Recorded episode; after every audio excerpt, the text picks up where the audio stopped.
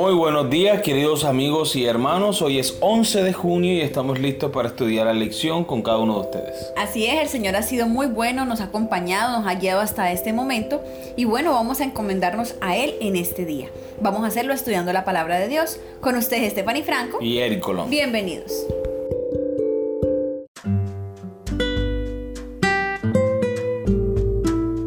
La tipología como profecía, el título de la lección para el día de hoy.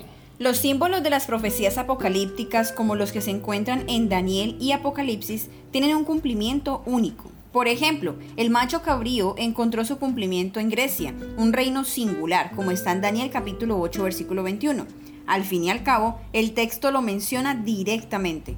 ¿Podría ser más evidente? Sin embargo, la tipología se centra en personas, hechos o instituciones reales del Antiguo Testamento basadas en una realidad histórica, pero que señalan a una realidad mayor en el futuro.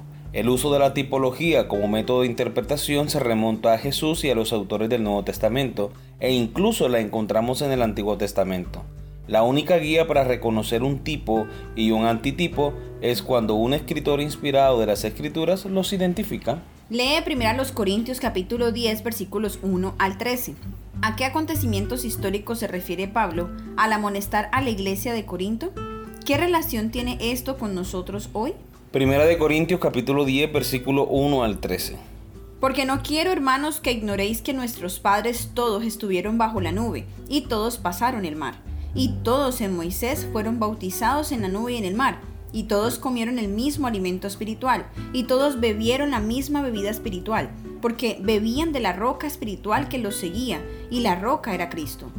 Pero de los más de ellos no se agradó Dios, por lo cual quedaron postrados en el desierto. Mas estas cosas sucedieron como ejemplos para nosotros, para que no codiciemos cosas malas, como ellos codiciaron. Ni seáis idólatras como algunos de ellos, según está escrito se sentó el pueblo a comer y a beber y se levantó a jugar. Ni forniquemos como algunos de ellos fornicaron y cayeron en un día veintitrés mil. Ni tentemos al Señor como también algunos de ellos le tentaron y perecieron por las serpientes. Ni murmuréis como algunos de ellos murmuraron y perecieron por el destructor. Y estas cosas les acontecieron como ejemplo, y están escritas para amonestarnos a nosotros, a quienes han alcanzado los fines de los siglos. Así que el que piensa estar firme, mire que no caiga. No os ha sobrevenido ninguna tentación que no sea humana, pero fiel es Dios, que no os dejará ser tentados más de lo que podéis resistir, sino que dará también juntamente con la tentación la salida para que podáis soportar. Muy bien, recordemos la pregunta. ¿A qué acontecimientos históricos se refiere Pablo al amonestar a la iglesia de Corinto? ¿Qué relación tiene esto con nosotros hoy? Está haciendo alusión cuando Moisés sacó al pueblo de Egipto y cómo Dios guió al pueblo a través de todo el desierto, bautizándolos en el cruce del Mar Rojo y constantemente bajo la protección de la nube. Y de esta manera, simbólicamente, todo el pueblo, casi más de un millón de personas, fueron bautizados en Cristo Jesús. También bebían del agua viva, que es Cristo, cuando Moisés golpeó la roca para que el pueblo bebiera. Del mismo modo, nosotros hoy podemos hacer pacto con el Señor a través de las aguas bautismales, recibir el Espíritu Santo cuando hemos sido bautizados y beber todos los días de esa agua que podemos encontrar en la palabra de Dios. Amén. Muy bien, continuamos con la lectura. Pablo se remite a la realidad histórica del Éxodo y elabora una tipología basada en la experiencia de los antiguos hebreos en el desierto. De esta manera, Pablo muestra que Dios, quien inspiró a Moisés para registrar estos acontecimientos, quiso que estas cosas sucedieran como ejemplos para nosotros. Primera los Corintios capítulo 10 versículo 6. Y de ese modo amonestaran al Israel espiritual para que resistiera la tentación mientras vivimos en los últimos días. Muy bien, vamos a la segunda pregunta de la lección. Lee los siguientes pasajes y escribe el tipo y el cumplimiento del antitipo de cada uno según lo describe Jesús y los autores del Nuevo Testamento. Mateo capítulo 12 versículo 40. Porque como estuvo Jonás en el vientre del gran pez tres días y tres noches, así estará el Hijo del Hombre en el corazón de la tierra tres días y tres noches. Eso mismo dijo Jesús cuando los fariseos le pidieron una señal. Le dijeron, si eres el Hijo de Dios, muestra una señal Y Jesús le dijo, no le daré otra señal más que la de Jonás. Así como Jonás pasó tres días en el vientre del gran pez, de igual modo Jesús pasó tres días en la tumba. Juan capítulo 19 versículo 36. Porque estas cosas sucedieron para que se cumpliese la escritura. No será quebrado hueso suyo. Este texto hace referencia al hecho cuando Jesús fue crucificado y cuando ya lo iban a bajar del madero. No hizo falta que le quebraran las rodillas porque él antes de que se hiciese esto ya él había exhalado su espíritu. Y es que debemos tener en cuenta que en ese tiempo la costumbre era que para asegurarse que había muerto la persona, le quebraban las piernas para que muriera más rápido. Exactamente, pero cuando Jesús lo atraviesan con la lanza en el costado, enseguida se dan cuenta de que Jesús ya había muerto. Y así se cumplió la escritura de que ningún hueso suyo sería roto. Exacto. Juan capítulo 3 versículos 14 y 15.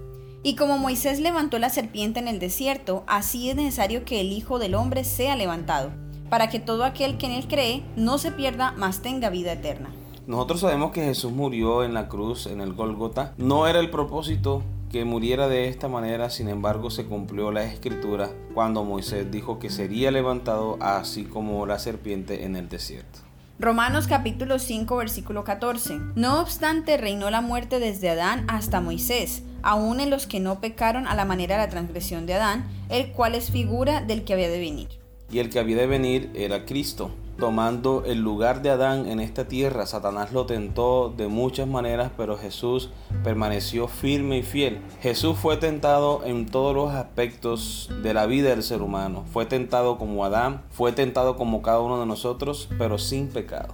Juan capítulo 1 versículo 29. El siguiente día vio Juan a Jesús que venía a él y le dijo, He aquí el Cordero de Dios que quita el pecado del mundo. Haciendo referencia al Cordero sacrificial que todos los días se ofrecía en el tabernáculo. Muy bien, continuamos con la lectura.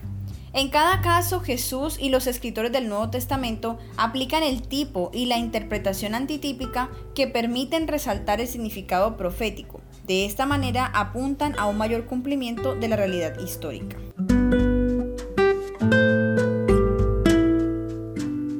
Llegamos a la pregunta final. Piensa en el servicio del santuario terrenal que funcionaba como un tipo de todo el plan de salvación. ¿Qué nos enseña esto acerca de la importancia del mensaje del santuario para nosotros hoy? Muy bien, sabemos que Dios se toma el tiempo para enseñar al pueblo todo el plan de salvación a través de la simbología del santuario. Digamos que esta es la pedagogía de Dios para que el pueblo entienda que el Señor enviará al Cristo, quien llevaría por ellos sus pecados. ¿Por qué es importante? Porque nosotros constatamos hoy de que el amor de Dios eh, no simplemente se manifiesta en el Nuevo Testamento a través de la vida de Cristo, sino que también con cada cordero que se sacrificaba en los rituales del santuario veíamos a Jesús también allí reflejado. Su gran amor y misericordia también lo vemos en el Antiguo Testamento, especialmente en todas las actividades sacerdotales que se hacían en el santuario. Amén. Muy bien, hemos llegado al final de nuestra lección. Esperamos que haya sido de gran bendición para cada uno de ustedes como lo ha sido para nosotros. Los esperamos mañana con una nueva lección. Que el Señor les bendiga. Dios les bendiga.